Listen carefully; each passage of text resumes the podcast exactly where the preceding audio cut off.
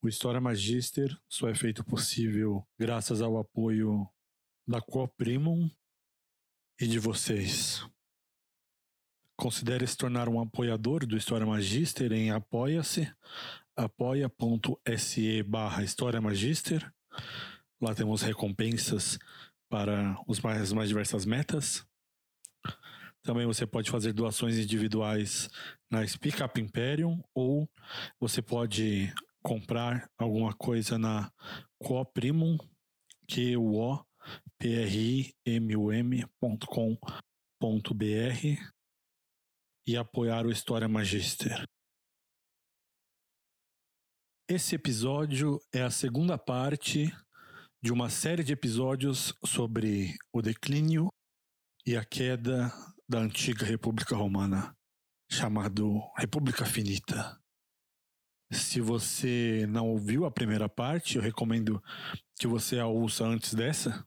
Mas se você ou já ouviu, ou não tem problema em pegar uma história sem ser pelo começo, se você não acha que a falta de contexto te atrapalha, então, sem mais delongas, vamos ao segundo episódio de República Finita.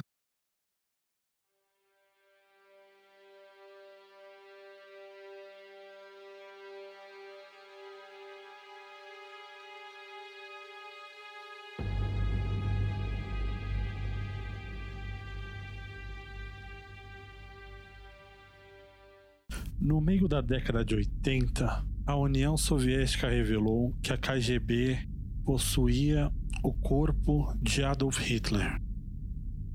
Esse era um dos maiores mistérios desde a Segunda Guerra Mundial, qual o paradeiro do corpo do comandante alemão, e a KGB nunca revelou isso até então, mas os seus registros mostraram que no, em 1970 ela ordenou que o seu corpo fosse cremado, seus ossos fossem triturados e o pó do que sobrou do corpo de Adolf Hitler foi jogado em um rio alemão. Esse tipo de tratamento de pegar o corpo de um inimigo e jogá-lo em um rio para que ele seja esquecido, para que ele nunca mais seja encontrado, é uma coisa muito comum até os dias de hoje. Só lembrar como foi tratado assim o corpo de Osama Bin Laden, jogado no mar. O corpo de Saddam Hussein teve o mesmo fim. E também foi o fim dos irmãos Graco. Como nós contamos no último episódio, o corpo tanto de Tibério quanto de Caio Graco foram jogados no rio sem nenhuma cerimônia, sem nenhum tipo de túmulo oficial. E 40 anos depois, aconteceu a mesma coisa com outro romano. Um dia qualquer, o cônsul romano ordenou que o túmulo desse romano fosse aberto, os seus restos mortais fossem retirados, muito provavelmente esses restos mortais seriam ossos, o que sobrou do seu corpo já decomposto e que esses restos mortais fossem juntados, sem nenhum tipo de, de roubo a nenhuma coisa que pudesse estar de valia dentro do túmulo. Esses restos mortais fossem juntados e jogados no rio mais próximo, para que ninguém pudesse prestar nenhum tipo de homenagem a essa pessoa. O dono desses ossos era um personagem chamado Caius Marius, ou Caio Mário, Caio Mário é reverenciado na história como o terceiro fundador de Roma, pelos serviços que ele prestou à nação. E Caio Mário foi uma das pessoas que capitalizou em cima daquela revolução que os irmãos Graco começaram. Não um tipo de revolução propriamente dita com o nome dos irmãos Graco, mas o tipo de revolução que instiga cada vez mais e mais pessoas a buscar a mudança, a assumir o tipo de posto e fazer o tipo de ação que os irmãos Graco tinham tentado. E Caio Mário é uma dessas pessoas. Caio Mário aparece na nossa história muito depois dos irmãos Graco. As reformas que os irmãos Graco fizeram estavam varrendo o cenário político de Roma. As reformas que eles fizeram, especialmente as reformas políticas, em que eles empoderaram a classe equestre, classe dos cavaleiros, revolucionou completamente o cenário político de Roma. Agora, além de banqueiros, de comerciantes, de herdeiros de terra e de fortunas, a classe equestre tinha o poder político, como nós comentamos. O Senado foi diluído de 300 para 600 pessoas e a, a outra metade dessas 600 foram compostas completamente pela classe equestre. E agora eles tinham na sua mão o poder político para completar a ambição comercial que eles já traziam consigo. Quando os equestres tomam parte do protagonismo político de Roma, os impostos dos, dos clientes de Roma, digamos assim, clientes de Roma são aquelas pessoas que nós chamamos quando Roma toma o poder ou, ou, ou, ganha uma batalha contra algum reino ou alguma nação, algum estado e tira a pessoa que está coordenando ou reinando nesse lugar e coloca um subordinado seu e esse subordinado agora vira cliente de Roma. Então ele pode manter a sua independência, ele pode manter o seu estilo de vida, o seu reinado, mas agora ele tem que pagar impostos e tributos a Roma. E quando a classe equestre toma conta da classe política, os impostos dos clientes de Roma começam a tomar uma tal proporção que as pessoas não têm mais de onde tirar dinheiro para pagar. Não sei se vocês lembram como é feito a cobrança de impostos em Roma, mas a classe equestre promete um valor X. A classe não, né? Um representante da classe promete um valor X, o outro promete um valor Y, outro promete o valor X mais 10, o outro Y mais 20, e a pessoa que promete o maior valor tem que pagar aquele valor combinado ao Estado romano. E a partir desse valor, o que, o que passar desse valor vai direto para o bolso do cobrador de impostos. Então, a classe equestre cada vez mais tinha vontade gana de cobrar os impostos, porque agora elas estavam vivendo num luxo muito maior e tinham um poder muito maior de fazer cobrar esses impostos. E reinos como o reino da Numídia chegou um momento que eles não tinham mais dinheiro, não tinham mais como dar dinheiro para Roma. Então Roma começou a pegar pessoas, começou a pegar escravos como pagamento.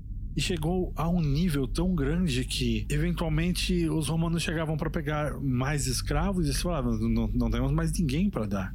Todas as pessoas que eram elegíveis a ser escravos vocês levaram e nós não temos mais ninguém para trabalhar nas terras e por isso nós também não temos como pagar o imposto. Em outros lugares, como por exemplo na Península Ibérica, na, na região da Espanha, onde não era muito comum cobrar impostos, porque as pessoas que não moravam em grandes centros não tinham esse costume de ter impostos cobrados. Então Roma estava começando a tirar os impostos devidos dessas nações diretamente da terra.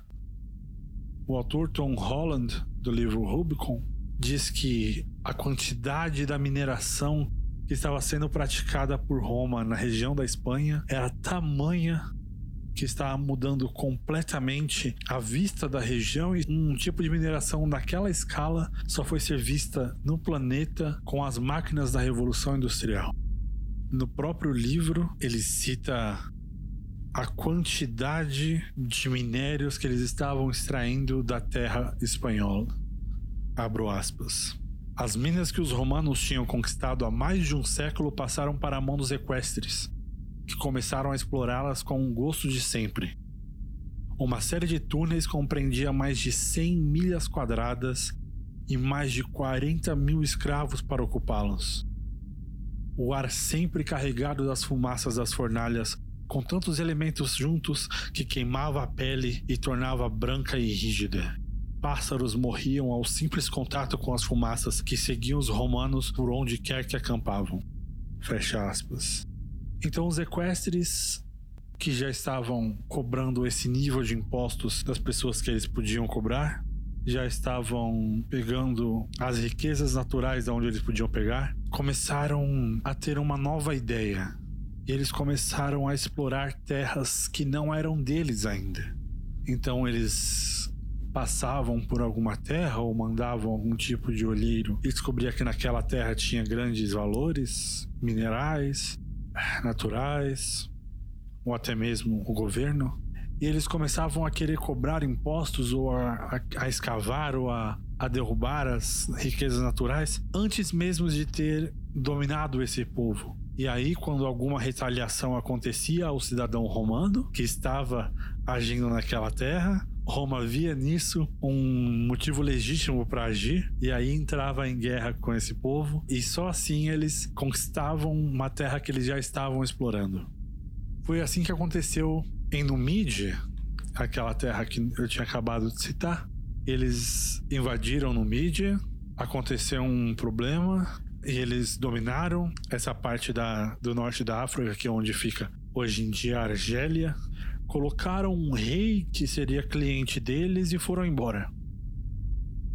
Mas esse rei eventualmente veio a falecer e os seus parentes, os seus filhos, os seus herdeiros começaram uma briga, uma guerra civil dentro de Numídia para poder saber quem seria o herdeiro do reino inteiro. Roma tentou interferir, mas não conseguiu e eventualmente teve de declarar guerra ao reino de Numídia. Quando ele declarou guerra ao reino de Numídia, eles foram encontrados pelo general que tinha acabado de vencer a guerra civil entre as famílias, chamado Yogurta. Ou Jugurta, como se escreve no português. E esse general Yogurta, ele era um general muito acima das expectativas, mas também tinha o diferencial de que ele era nascido e criado e vivido dentro do reino de Numídia e, e, o reino de Numídia é composto de cadeias de montanhas gigantescas e é partes muito áridas que ele conhecia com a palma da sua mão e que era uma parte muito diferente do cenário italiano que Roma estava mais acostumado. Então, quando os generais foram para cima de Jugurta em Numídia para poder resolver esse conflito, Roma leva uma surra de um jeito que ela não estava acostumada. E por puro orgulho, eles não, não queriam perder essa, essa região que eles já tinham negócios e já tinham explorações acontecendo em mídia. Eles continuaram mandando generais e mandando generais. E cada vez mais generais e mais generais eram derrotados. E o general Yogurta estava se tornando um problema gigantesco na mão dos romanos. Essas notícias começavam a chegar em Roma pelos sobreviventes, pelos comerciantes, e a população começa a se revoltar porque esse tipo de trabalho escuso que a classe equestre estava fazendo de invadir antes e dominar depois era tolerado pela, pela população enquanto fosse da vantagem de Roma. Agora que eles estavam tomando uma surra na mão de um general no mídio, eles começaram a descontar toda a frustração em seus generais, que lembremos também eram seus políticos, os generais de Roma, eram os cônsuls, os senadores. E as cartas das tropas que estão em Numídia, que precisam cada vez de novos generais e novos generais, começam a chegar cartas e mais cartas, e as cartas que chegam do front estão com um tema muito repetitivo. Essa carneficina só iria acabar quando eles mandassem Caio Mário para o fronte de Numídia. Essa é a primeira vez que nós ouvimos falar no nome de Caio Mário com uma importância real na história romana. Caio Mário era da classe equestre também, ele não era um coitado, mas os historiadores têm, têm o costume de citar que os pais deles trabalhavam para viver, como um tipo de demérito da família. E Caio Mário, ele não era como os outros equestres e generais da época. Ele não era um general ainda, ele era um soldado, mas ele não fazia parte da, da alta cultura que os equestres tinham se inserido agora. Nessa época, a grande moda em Roma era a cultura grega. Tinham acabado de vencer muitas guerras em regiões que tinham uma influência helenística muito grande e começaram a chegar em Roma grandes volumes de peças, de escritos, de esculturas, de canções, tudo da cultura grega estava chegando num volume muito grande em Roma E, e essa era a alta moda. As, os filhos dos, dos cônsules estavam sendo educados em filosofia grega. Os equestres estavam começando a estudar a dialética. E Caio Mário era o tipo de pessoa que, quando estava no teatro e era anunciado que a peça de hoje seria uma peça de um escritor grego, ele levantava e ia embora. Porque ele achava que esse tipo de coisa estava tornando os romanos grecificados, se podemos dizer assim, e efeminados, digamos. Estava tornando ele muito moles, muito menos romanos e mais intelectuais, mais gregos.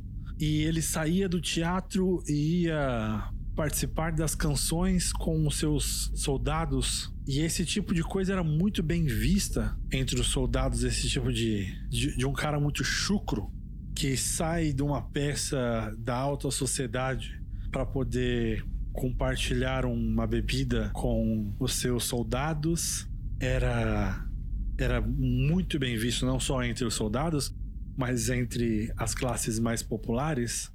Plutarco cita na, no seu livro As Vidas como esse tipo de atitude de Caio Mário começou a elevar mais e mais a estima que os soldados tinham pela sua pessoa. Abro aspas.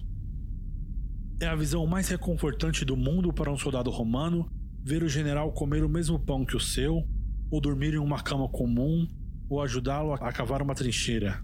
Porque os soldados não, admira não admiravam apenas aqueles que os dava riquezas e honrarias, mas muito mais aqueles que participavam dos mesmos trabalhos e dos mesmos perigos que eles.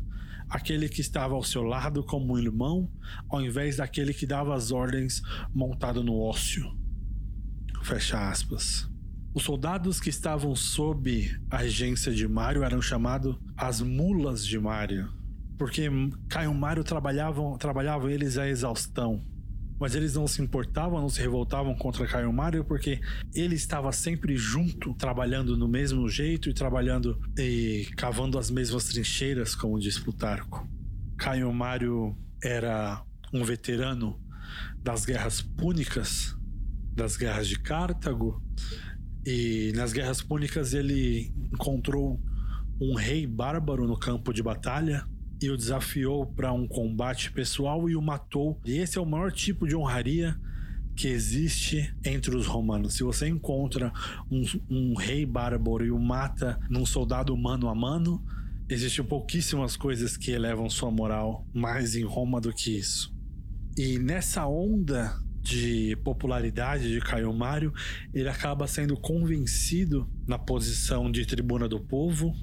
E ele tem grandes chances de ganhar, mas ele ainda precisa de um padrinho, de um senador, porque ele não é um político. Caio Mário é aquele tipo de pessoa que ele é muito mais um general, um, um homem do povo, um homem de ação, do que um político propriamente dito, mas é um cara muito ambicioso. Então, quando ele tem a chance de entrar para a política através da tribuna das plebes, ele procura ajuda de um senador que é aliado à ala dos populares. Esse senador o ajuda, ele faz a sua campanha, ele é eleito como tribuno das plebes. E no outro dia, é contado por Plutarco, no outro dia que ele é eleito, ele já começa a propor reformas completamente inimagináveis. Ele começa a partir para cima dos mais poderosos de Roma, aqueles que têm muitas vantagens e muitas regalias, imediatamente como um Zé Ninguém, como um cara que não tem nenhuma influência. Esse tipo de coisa em Roma é muito perigosa. Vamos lembrar que todas as pessoas que nós citamos até agora, que fizeram o tipo de coisa que Caio Mário está fazendo agora, acabaram mortas. Mas Caio Mário não é o tipo de pessoa que tem o receio de botar a mão na massa. E Caio Mário propõe uma reforma do subsídio de alimentos. Ele quer diminuir ainda mais o imposto dos subsídios para que fique cada vez mais barato para o povo comprar alimentos sem a interferência do Estado. E Caio Mário decide em alguns números, ele vai até o cônsul apresentar a reforma e o cônsul fala: não. Essa reforma eu, eu não estou de acordo com ela e eu não vou sancionar, eu não vou apoiar essa reforma junto ao Senado. E Caio Mário essa pessoa completamente desconhecida, com um mês, nem isso, de tribuno das plebes, vira para o cônsul de Roma e fala: Se você não me apoiar nessa reforma, eu coloco você na cadeia. E ele vira pro seu padrinho, o senador romano que o ajudou a ser eleito, e fala: Você vai me ajudar? Você vai negociar junto comigo por essa reforma? E o senador fala: Não. Eu estou do lado do cônsul, também acho essa reforma muito responsável. Caio Mário vira para o senador, para o seu padrinho, e fala: Então eu vou colocar você na cadeia junto com ele. E o Senado aprova a reforma de Caio Mário. Um cara que acabou de aparecer no, no cenário político, apenas com a sua força de personalidade, consegue dobrar todo o Senado romano e o cônsul romano. Esse é o tipo de pessoa que nós estamos falando aqui, esse é o tipo de personalidade que Caio Mário tem. Na nossa história brasileira, eu consigo traçar paralelo dele com talvez um Dom Pedro I um, um Rui Barbosa, pessoas que viam um problema e não não tinham o menor o menor problema em ir para cima para resolver ele do jeito que, que precisasse ser resolvido. Talvez um José de Anchieta, que quando tinha uma missão nos maiores recônditos dentro da mata brasileira, ele era o primeiro a, a colocar o pé para frente e dizer: Eu vou. Agora Caio Mário, esse essa pessoa que, que tomou o cenário político de supetão, é mandado para Numídia através desses incessantes pedidos dos soldados que já estão lá.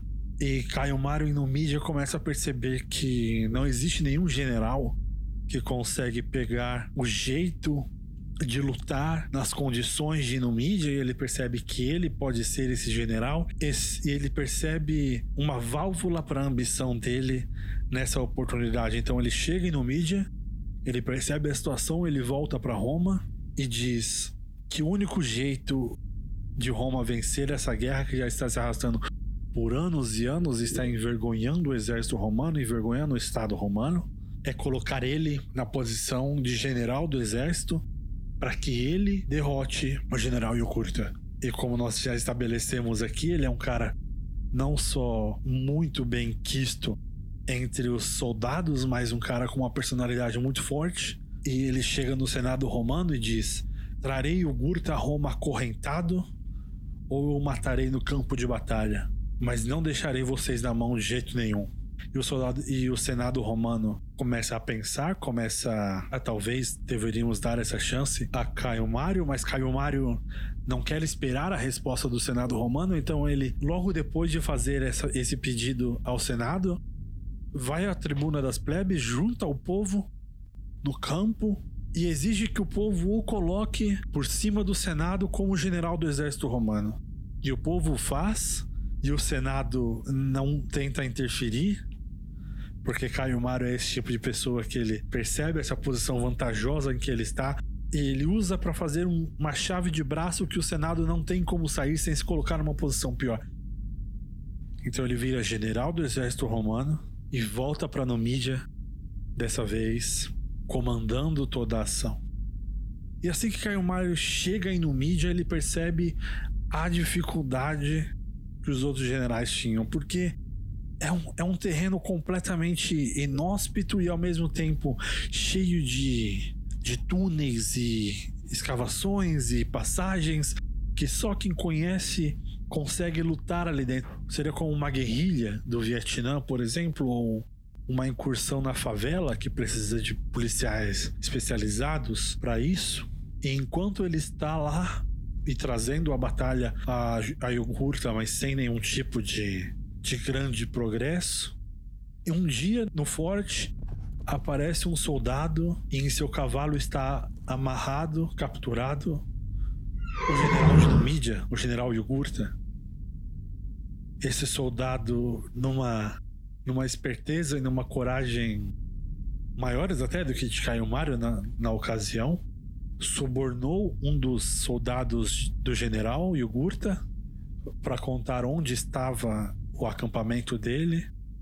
Foi até o acampamento sozinho, deu a volta entre as árvores, entrou no acampamento, sequestrou o general Yugurta e voltou até o acampamento romano. O nome desse desse soldado é Lúcio Cornelius Sula, ou Lúcio Cornélio Sula.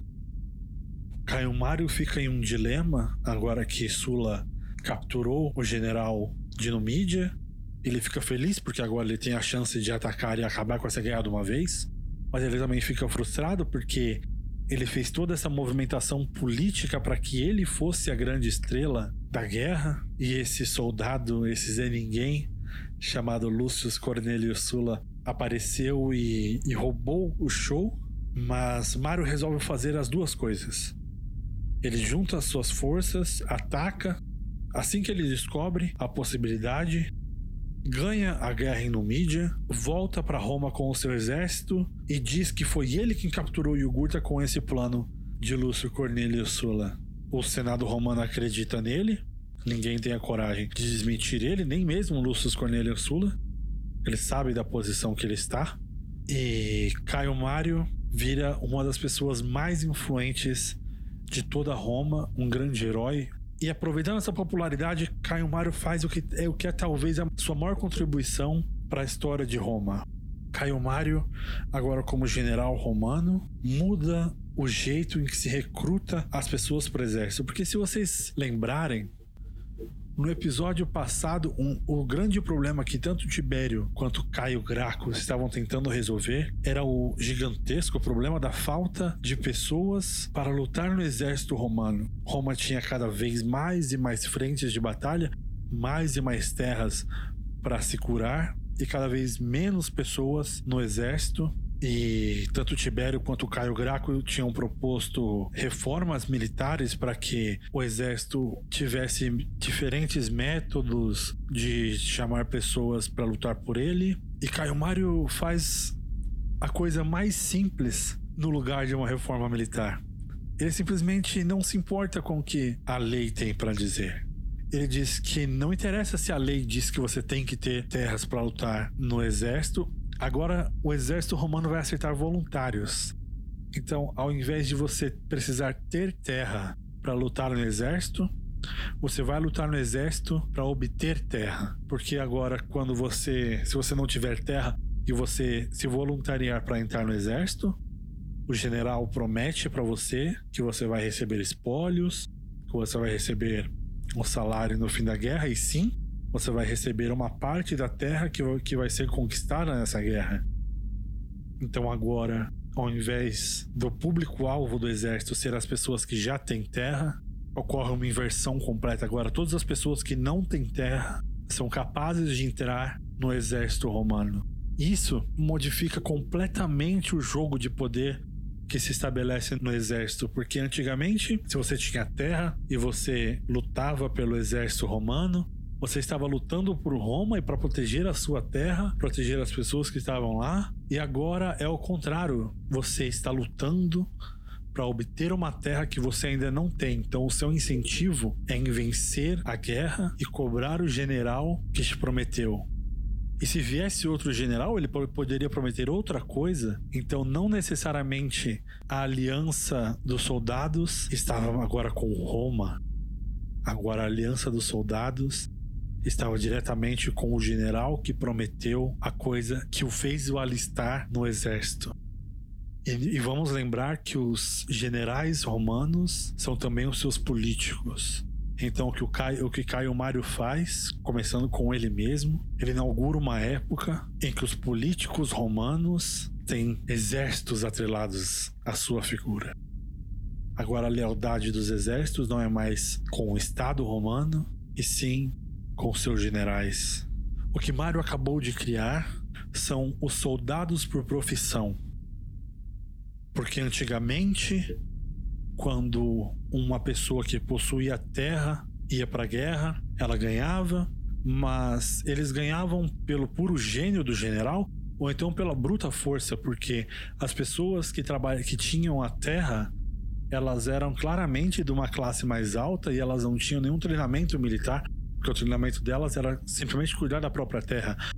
Então, quando isso acontecia, eles se juntavam ao exército, o exército sem treino nenhum, e através das batalhas, através do tempo, eles iam ganhando mais estrutura e mais experiência, Mas quando acabava a guerra, ia cada um cuidar da sua terra, da pouca terra que ainda tinha sobrado, se a terra não tinha sido usurpada, como Tibério Graco notou. E eles voltavam para suas profissões e o exército perdia essa expertise. Eles montavam nas guerras. Agora com, com Caio Mário, não. Agora a profissão dessas pessoas não era mais ser um comerciante ou ser um patrício dono de terra. A profissão deles era ser um soldado. Se vocês se lembrarem, essa era a grande diferença entre os 300 espartanos que lutaram contra Xerxes. É mais ou menos esse tipo de, de cultura que Caio Mário acaba de criar no exército romano. E quando Caio Mário volta e começa a implementar esse tipo de, de mudança e a criar um exército profissional, digamos assim, o primeiro da história de Roma, enquanto ele está comemorando a vitória em Numídia, começa a chegar em Roma notícias de que duas tribos estão se aproximando pelo norte em direção a Roma. Essas duas tribos são tribos completamente desconhecidas dos romanos. São chamadas hoje pelos historiadores de os símbrios e os teutões. Ambos germânicos, ambos descendentes dos alemães e os, eles chegam em números completamente espantosos. Não só para época, mas muito mais para época. Mas hoje também é uma coisa colossal de se imaginar 300 mil pessoas descendo pela península da Itália em direção a Roma, sem nenhum tipo de aviso. Hoje em dia, quando uma guerra está para estourar, é uma dinâmica em que você sabe o tamanho do exército do outro, você tem uma noção através da inteligência do seu país, de como essas pessoas estão armadas, quantas pessoas formam o exército, na antiguidade não existia nada disso, você podia não saber que existiam povos inteiros e a primeira vez que você sabia da existência deles, eles estavam descendo para te atacar, como era o caso. Os símbolos, os teutões, são descritos como gigantes. Sua grande maioria tem quase dois metros de altura em média e cabelos tão loiros, tão loiros que Plutarco e Lúcio Sula descrevem as crianças dos símbrios como parecendo idosos, porque eram tão pequenos e os cabelos tão loiros que pareciam brancos da idade. Os romanos, assustados, sem saber como agir, começam a mandar tropas ao encontro dos símbrios e dos teutões, e eles sofrem uma derrota humilhante como nunca se viu na história de Roma. E eles perdem mais uma vez, e mais uma vez, e mais uma vez, e mais uma vez, cinco derrotas seguidas eles sofrem na mão desse, desses povos germânicos. Em uma delas, o cônsul romano é morto em batalha. Esse é o tipo de acontecimento que os teutões estão colocando em cima dos povos romanos na outra batalha, os símbrios matam 120 mil romanos. 80 mil soldados e 40 mil servos, desses que cuidam dos fortes, dos alimentos. E diante dessas ameaças, o povo romano percebe que pode ser o fim de Roma. Claro que os senadores estão tentando manter o alarde o mais baixo possível, mas o povo começa a pedir pela única pessoa que eles confiam para tomar uma atitude em frente a um perigo desse. E o povo elege Caio Mário como cônsul pela primeira vez. E Caio Mário, agora cônsul de Roma, vai a campo. Ele tem dois anos para treinar as suas tropas, porque os povos teutônicos e os símbrios não descem direto a Roma, eles começam a pilhar os vizinhos. É, eles não têm nenhum, nenhum tipo de vendetta contra Roma, eles querem pilhar o máximo que eles podem. Então Caio Mário usa esse tempo para treinar os exércitos. Em 102 a.C., Caio Mário vai a campo, ele vê os símbrios à distância, uma parte dos símbrios, não, o exército inteiro, e ele faz as fortificações romanas e espera. Os símbrios veem os romanos, começam a provocar, começam a chamar eles para a batalha, mas Caio Mário não deixa. Ele ordena que todos os seus soldados fiquem dentro do campo, observando os símbrios. Ele observa as armas que eles usam, as técnicas de treino, os costumes deles, até os relacionamentos uns com os outros. Caio Mário é da ideia de que quanto mais você se acostuma com o seu inimigo, menos aterrorizante ele vai ser. Então ele quer que os seus soldados romanos vejam e olhem e estudem esse povo o melhor que eles possam. Mas os símbolos cansam dessa brincadeira e resolvem simplesmente passar pela fortificação em direção a Roma. E a coluna de símbolos que passa e, e esse é só uma parte pequena dos símbolos, não toda, mas a coluna que passa pela fortificação é tão grande que leva seis dias do começo ao fim até passar inteira. E assim que passa a última parte da coluna, Caio Mário dá o sinal verde para que os romanos vão atrás dos símbrios. E agora eles começam a perseguir os símbrios.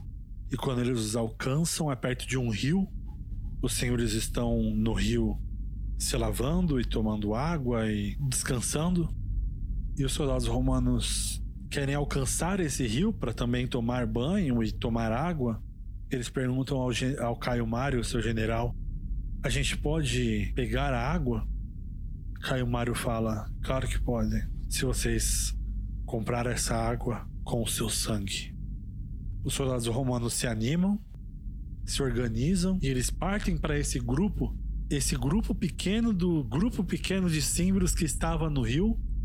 E eles partem para cima dos símbolos que não têm tempo de se organizar.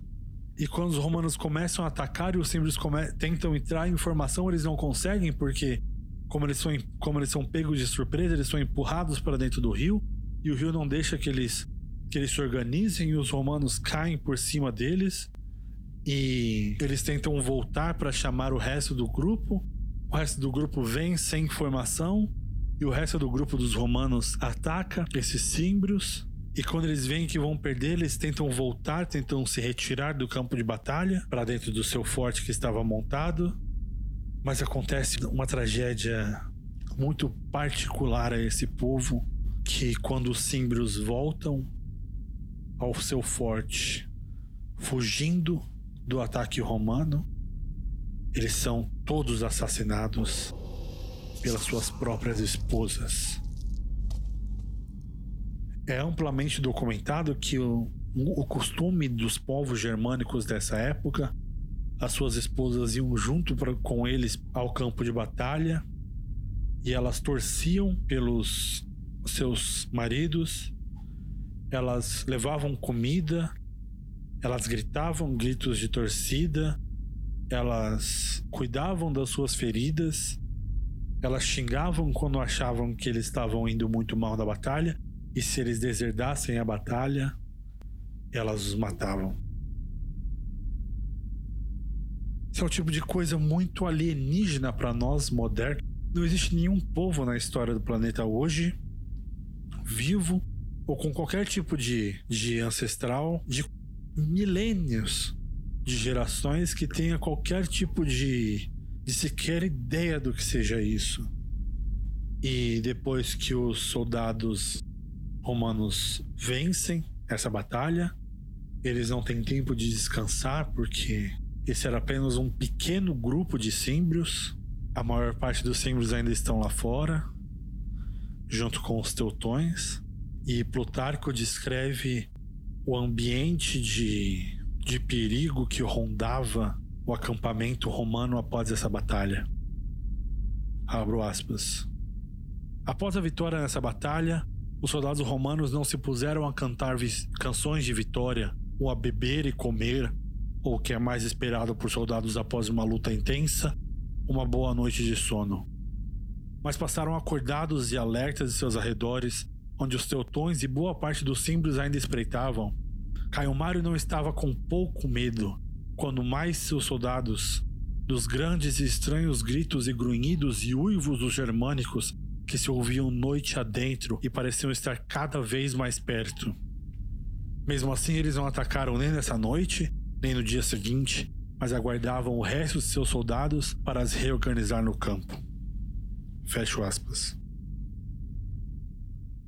Então Caio Mário teve tempo de organizar, não teve como dormir nem remontar o seu forte, mas ele conseguiu reorganizar o exército sem nenhum tipo de descanso e foi em direção ao acampamento dos teutões que estava por perto.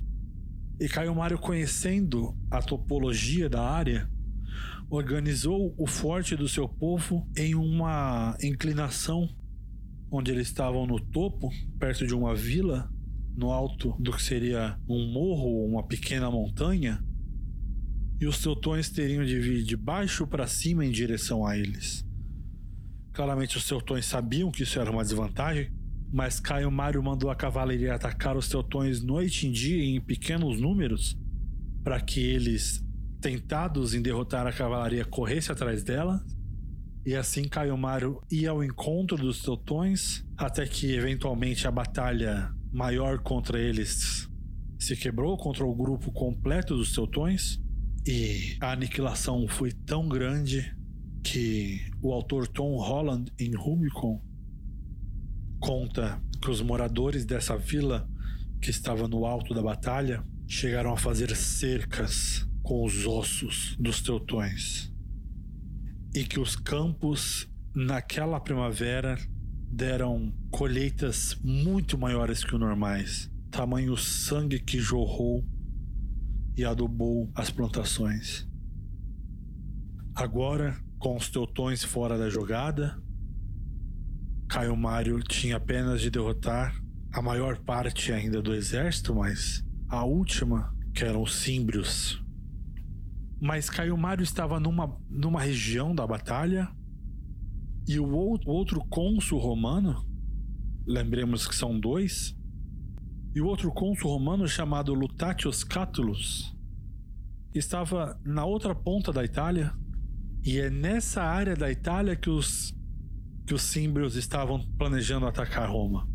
Catulus tinha como seu subgeneral Lucius Cornelius Sulla, aquele que capturou o Jugurta e teve o seu crédito roubado por Caio Mário. Ele estava no exército de Caio Mário antes, mas Caio Mário ainda estava com muita inveja do que Cornélios tinha feito e estava tratando ele com desprezo e não dava nenhuma chance para ele entrar no campo de batalha, então ele pediu transferência para o exército de Cátulos, onde ele estava fazendo grandes vitórias.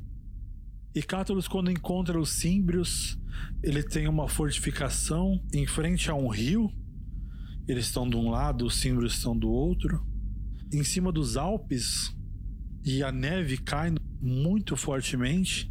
E os símbrios chegam perto dos romanos, e para intimidar, eles entram em contato na vista dos romanos quando eles enxergam aquele número gigantesco de símbrios. Estão todos pelados do outro lado do rio e eles pegam seus escudos e montam em cima e fazem um tipo de snowboard, começam a brincar na neve, como que dizendo que, ah, vocês estão com frio, vocês estão incomodados? A gente não tá. Isso aqui pra gente é fichinha. E enquanto eles estão distraindo e tentando intimidar os romanos com esse tipo de tática, eles tomam conta da ponte que os romanos tinham erguido para atravessar a. e começam a ir na direção do forte romano. E os romanos vendo aquela imensidão de guerreiros gigantescos de quase dois metros, de cabelos parecendo brancos como a neve, em, em números enormes. Os soldados romanos do exército de Cátulos começam a correr de volta e Cátulos passa à frente dos romanos e começa a guiá-los para fora do campo de batalha, como tentando evitar que os outros soldados de Caio Mário e as pessoas de Roma que eventualmente vão receber essa notícia não achem que eles estão correndo por medo dos povos germânicos, mas sim o está liderando para fora. é o que o autor Tom Holland chama de retirada com honra. E quando eles fogem do campo de batalha, eles vão em direção ao exército do único homem que pode dar um jeito nisso, que é Caio Mário.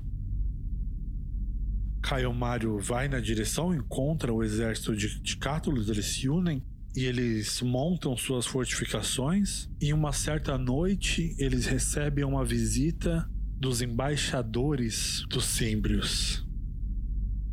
E os embaixadores dos Símbrios começam a conversar com Caio Mário e começam a dizer que se eles não se entregarem, não derem tudo que eles pedem, tudo que eles exigem, eles vão esperar os teutões chegarem, unir forças e destruir Roma de uma vez por todas. Assim que os romanos que estão presentes, junto com Caio Mário, ouvem os símbolos falarem que vão esperar os teutões para derrotar os romanos, eles começam a E Caio Mário diz, Plutarco nos conta, abro aspas, não precisam se preocupar com os seus teutões. Nós já os demos terras que eles poderão ocupar para toda a eternidade. Fecho aspas. Ele obviamente está falando que já assassinou todos os teutões. Os embaixadores símbolos entendem o recado e começam a se usatar e começam a xingar e começam a falar que estão indo embora e vão esperar os teutões para aniquilar os romanos. E Caio Mário diz: Ora, mas não seja por isso, eles estão muito perto daqui. Seria indelicadeza da sua parte ir embora sem pelo menos dizer um oi para eles? E nessa hora, os romanos trazem o rei dos teutões, acorrentado pela mão e pelos pés, ainda ensanguentado da batalha, e os símbolos veem aquilo e percebem que não é brincadeira. Então eles se retiram da presença de Caio Mário para se preparar para a batalha e mais uma vez, esse é o tipo de coisa que nos mostra o tamanho da inteligência e da, da coragem do personagem Caio Mário. Porque isso é o tipo de coisa que costuma se ver em roteiros de cinema. Imagina você estar com seu inimigo na sua frente e ele está te ameaçando de morte em números muito maiores que os seus, e você dá risada na cara deles e manda trazer o rei da tribo inimiga amarrado, como que dizendo: é, é isso que vocês. É com isso que vocês querem me ofender? Pode vir.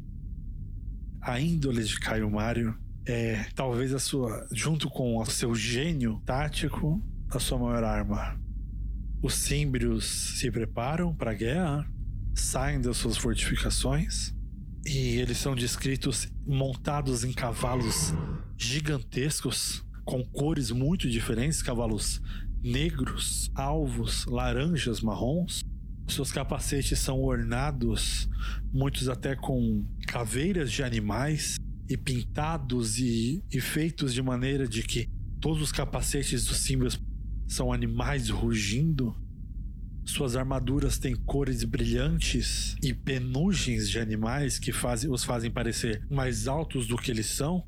Me faz lembrar da, das armaduras dos os sardos alados. E as suas espadas pesam muito mais do que as espadas romanas, mas como eles são pessoas muito maiores e muito mais fortes que os romanos, eles conseguem fazer um estrago muito maior. Agora já nasceu o dia e eles vão entrar em batalha com os romanos, mas já está começando o verão no norte da Itália e a poeira começa a subir e o sol muito forte na cabeça, tanto dos romanos quanto dos símbrios. E isso é uma desvantagem muito grande para os símbrios. Eu sei que nós acabamos de comentar que eles estavam pelados na neve até agora há pouco, mas eles estavam lutando nos Alpes e alguns meses atrás, porque isso tudo leva muito tempo para andar a pé e organizar todas essas tropas. E agora já está começando a primavera e os símbrios, que são povos do norte, são povos germânicos, não estão acostumados nem com esse calor, nem com esse tipo de poeira. E a poeira, obviamente, também incomoda os romanos, mas para eles se torna uma vantagem, porque a poeira sobe tanto que eles não conseguem ver os números, a quantidade de inimigos que tem. O Plutarco diz que, por causa da poeira, como eles não conseguem ver a quantidade de inimigos que está à frente deles, eles não têm o medo que o, o exército do outro cônsul romano teve ao ver os símbrios partindo para cima. os romanos começam a atacar os símbolos e através das táticas de Caio Mário começam a derrotar os símbolos, mesmo tendo toda essa vantagem física. E quando os símbolos percebem que vão ser completamente esmagados pelas forças romanas, eles tentam voltar e acontece mais uma vez que nós já citamos. As esposas dos símbolos entram na retaguarda da sua força e começam a matar um por um até encontrar os soldados romanos, que por sua vez matam as mulheres dos símbrios. Caio Mário acaba de ganhar e de derrotar a maior ameaça da história de Roma. Quando ele volta para Roma, ele é recebido como um deus literalmente como um deus. O canto que se diz em todas as casas agora, antes das refeições, é aos deuses e a Mário. Com os espólios da guerra, Caio Mário se torna o homem mais rico de Roma até então. Só que agora Caio Mário precisa fazer valer aquela promessa aos seus soldados. Ele precisa da autorização do Senado romano para pegar todas essas terras que estão na mão do Estado e dar para os seus soldados e, os, e o Senado romano não tem nenhum menor interesse nem de abrir mão das terras, nem de alimentar a força do exército pessoal de Caio Mário. Então Caio Mário, visto nessa sinuca de bico, resolve fazer uma aliança com o tribuno das plebes, chamado Saturninas, ou Saturnino, esse tribuno das plebes é um dos populares e ele disse para Caio Mário: Ó, nós trabalhamos juntos. Eu, como tribuno das plebes, proponho uma reforma agrária que vai dar a terra aos seus soldados. Você, como cônsul romano, apoia a minha reforma e a gente começa a trabalhar junto nesse sentido. E a gente passa o Senado de lado. Caio Mário concorda e Saturnino começa a fazer as suas reformas lado a lado com Caio Mário como cônsul. E Saturnino é o tipo de tribuno das plebes perigoso, como foi Caio Graco, como foi Tibério Graco, porque ele percebe que o tribuno das plebes tem mais uma opção de poder que nem os, os irmãos Gracos tinham percebido. Como Roma não tem uma força policial estatal, ele percebe a utilidade de ter uma gangue própria sua dentro de Roma. Ele organiza essa gangue e essa gangue começa a matar desafetos de Saturninas. Saturnino manda matar três de seus concorrentes a tribuno das plebes. E quando ele mata o terceiro dos concorrentes, o Senado romano vai até Caio Mário e o dá o tipo de força especial que eles tinham dado quando o Tibério Graco apareceu e quando Caio Graco apareceu, que, o que nós chamamos de lei marcial. E eles querem basicamente que Caio Mário mate Saturnino, como aconteceu com os irmãos Graco antes. E Caio Mário, como eu disse antes, ele não era um político, ele era um general. E ele não tem como tomar o lado de Saturnino depois de três assassinatos. Então ele manda prender Saturnino, não o mata, ele manda prender. E os seus apoiadores, senadores populares, e ele prende o tribuno das plebes Saturnino e os senadores dentro do fórum e diz: Eu lido com vocês amanhã. Mas os apoiadores dos senadores.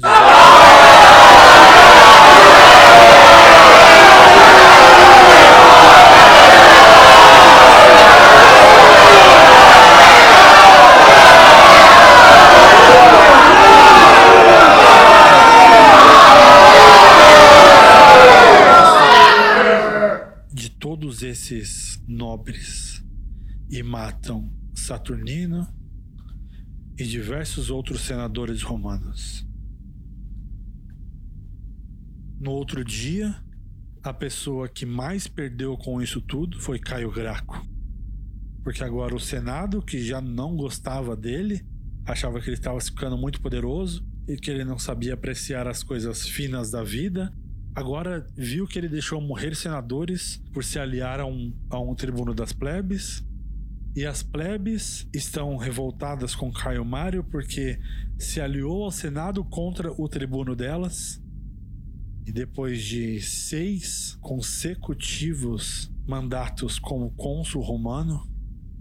Nenhuma outra pessoa até então na história de Roma teve seis mandatos consecutivos. Caio Mário se aposenta da vida pública e quem sobe ao poder na esteira, no vácuo que Caio Mário deixa, é o seu inimigo, a pessoa que foi ofuscada por ele e maltratada e injustiçada todo esse tempo, que é a mesma pessoa que algumas décadas para frente manda vandalizar o seu túmulo e jogar os seus ossos no rio para que a causa mariana morra. O novo cônsul de Roma se chama Lúcius Cornelius Sulla.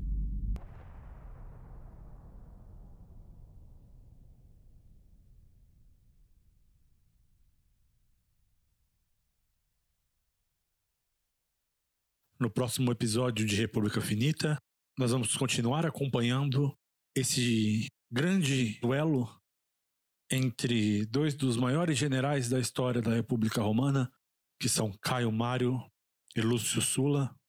Também vamos continuar acompanhando como a contínua luta pela reforma agrária, pelos direitos de terra, pelos direitos de cidadania dos cidadãos italianos, continua a fornecer a pólvora que eventualmente será explodida e levará junto com ela as bases dessa grande república. Teremos mais uma guerra, dessa vez interna, no próximo episódio, e novos personagens irão surgir e antigos personagens irão fazer a sua grande o grande retorno triunfal no próximo episódio de República Finita.